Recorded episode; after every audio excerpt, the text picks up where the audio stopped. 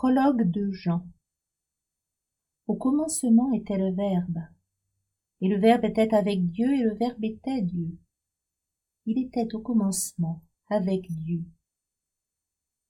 Tout fut par lui, et sans lui, rien ne fut. Ce qui fut en lui était la vie, et la vie était la lumière des hommes. Et la lumière lui dans les ténèbres, et les ténèbres ne l'ont pas saisi. Le prologue, c'est le prologos, ce qui était avant le Verbe créateur. L'univers a ses débuts. Un grand nuage, océan de lumière infinie, intense concentration de lumière spirituelle, empli d'amour et de connaissance, les raisons d'être de l'existence. Mais pas un souffle pas une action dans ce monde sans mouvement. Rien d'autre que l'être au sens plein du terme, c'est-à-dire une plénitude d'existence autosuffisante. Ce nuage est un contenant, un contenant plein, possédant en son sein toute la puissance de la vie, de la vitalité, à la source de la notion des contraires, de l'opposition entre bien et mal, blanc et noir, contenant également les germes du gris, mais sans dualité aucune, car il est, au sens plein du terme, et contient toutes les propriétés de la vie, de l'esprit et de la matière, fondues dans un seul moule. Il faut imaginer la notion d'un tout, qui sur le plan symbolique pourrait être confronté au concept figuré par le nombre zéro. Zéro n'est rien, mais sa représentation formelle est zéro plus moins. Zéro figure le néant. Il n'a besoin d'aucun mouvement, aucune énergie créatrice, car il est le tout. Sa non-existence est évidente, dans la mesure où il est existence auto-justifiée. Tout comme zéro, l'univers à ses débuts a intégré toute l'échelle des valeurs positives, négatives et intermédiaires. Zéro est semblable au trou noir dans l'univers. Ils existent réellement, bien qu'ils semblent être la négation de l'existence, mais figurent également son mystère. Car ce qu'ils aspirent semble perdu à jamais pour le monde de forme dans lequel nous évoluons. Ce qui est venu donner l'impulsion de la création, nul ne le saura jamais. Car entre la création et le néant, il y a l'impulsion de la vie, le temps étant une conséquence directe de cette impulsion et entre la création et l'impulsion de la création figure la notion de volonté, la fameuse volonté divine, à la source du Verbe, sans laquelle rien ne se crée. L'existence primordiale fut un jour soumise à l'impulsion de la volonté. Elle vint lui donner un sens, un but, et changea le potentiel en devenir, L'existence primordiale devint alors création, une lumière rayonnante, environnée d'amour et de connaissance. Et pour revenir à la notion de nombre, alors on peut dire que la volonté primordiale a changé zéro en un.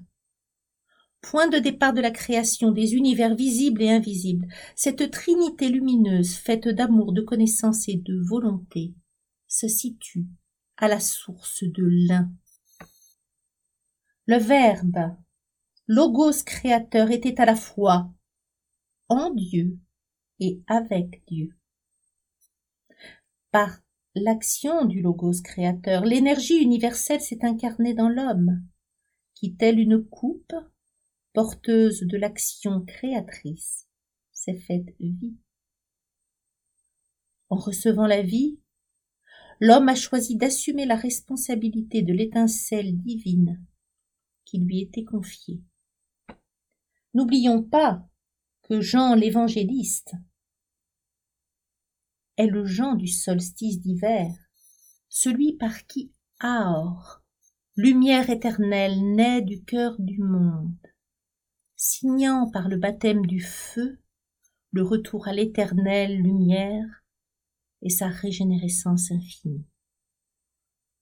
La science du Verbe ne désigne-t-elle pas ce qui est nommé, ce qui conduit à la connaissance, une co-naissance, grâce à laquelle le Verbe créateur, obéissant à l'injonction divine que la lumière soit, a commencé, au travers d'Adam, à nommer les êtres et leur donner vie. Nommer, n'est-ce pas faire venir à la conscience, faire acte de création? Ce lien intime entre l'homme et la création, c'est le Verbe, qui par l'action met le monde en mouvement, donnant naissance à l'univers et sa cohorte de créatures ayant reçu leur part de lumière en partage. Par sa faculté de nommer, l'homme, après avoir introduit le langage dans le monde, prend son indépendance. Consubstantiel au Père, manifestation trinitaire de la volonté divine, le Verbe, grâce à la puissance de l'Esprit, anime le monde d'une vie toujours plus foisonnante et colorée, préparant ainsi le difficile chemin de celui qui vient, Verbe devenu chair. À travers l'homme, Dieu s'est retiré pour laisser place à la vie, donner corps à la lumière et vie à un improbable ensemble de créations, à l'image et à la ressemblance de l'harmonie universelle. Ein Sof, lumière infinie a ainsi fait place à Ein Sofaor, lumière des hommes. Notre chair, qui conserve en son sein la mémoire du souffle originel, étincelle divine ayant donné corps à la création, travaille au retour à l'unité primordiale, sous l'impulsion de la conscience s'ouvrir à la lumière, c'est évacuer la part de ténèbres qui est en nous. Ceci nous fait considérer avec d'autant plus de responsabilité la part du travail symbolique qui concourt à évacuer les ténèbres, rendre légère la partie la plus lumineuse de notre âme en communion intime avec le divin.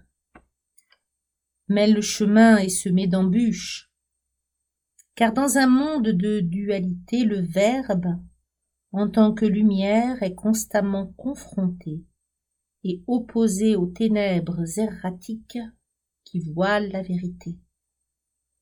La lumière, cependant, dissipe les ténèbres. Pour s'orienter dans la nuit, ne suffit-il pas de suivre la lueur qui brille doucement derrière le voile? Les ténèbres, impitoyable jeu des apparences qui fait danser les ombres tels des spectres au fond de la caverne, prennent leurs racines dans la peur. Notre pauvre ego se prend au jeu de la danse des spectres qu'il confond avec la finalité de son incarnation, construisant au fil des existences une identité illusoire, faite de voiles de souffrance, qui puisent leur source au cœur des ténèbres.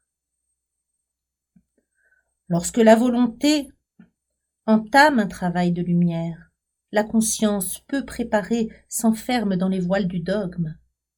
Cherchant à croître, elle finit par se prendre tel l'ange déchu pour l'origine de toute chose. Plutôt que de choisir d'assumer le difficile bonheur d'être une parcelle en mouvement du grand tout. Pourtant, étant absence de lumière, les ténèbres ne peuvent saisir la lumière. Elles se contentent alors d'obstruer la vision de celui qui a choisi de se perdre dans les épaisses volutes d'un monde circulaire et sans espoir. rendu aveugle par son désir de perdurer, l'être éphémère ne voit pas la lumière. Mais il ne peut pour autant l'empêcher d'exister.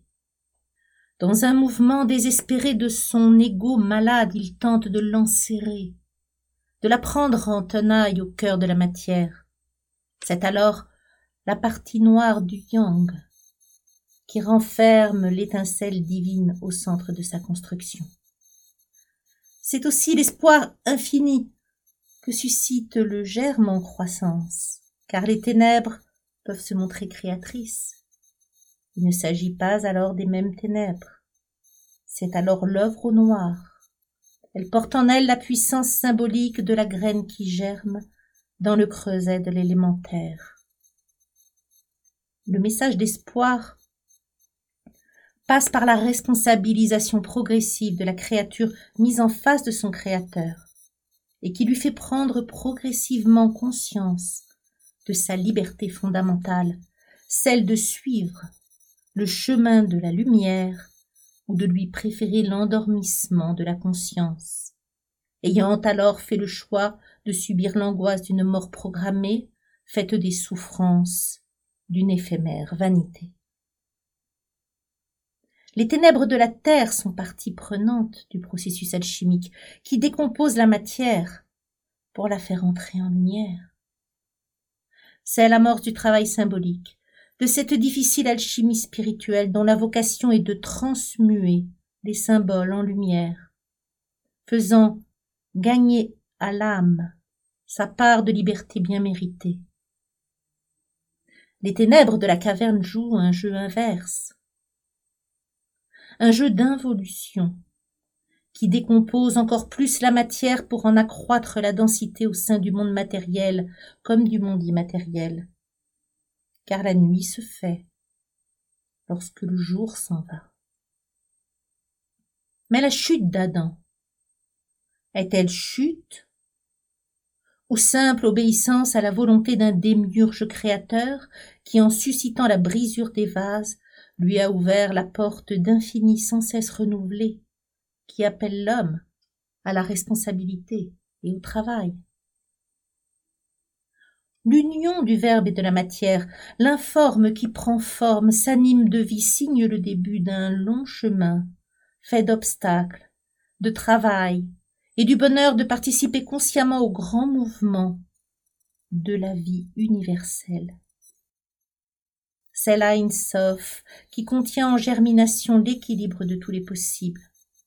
Guimel, symbolise l'homme qui s'est redressé, se met en marche et commence le travail de retour à l'unité en interrogeant les tréfonds de sa conscience et de sa mémoire collective.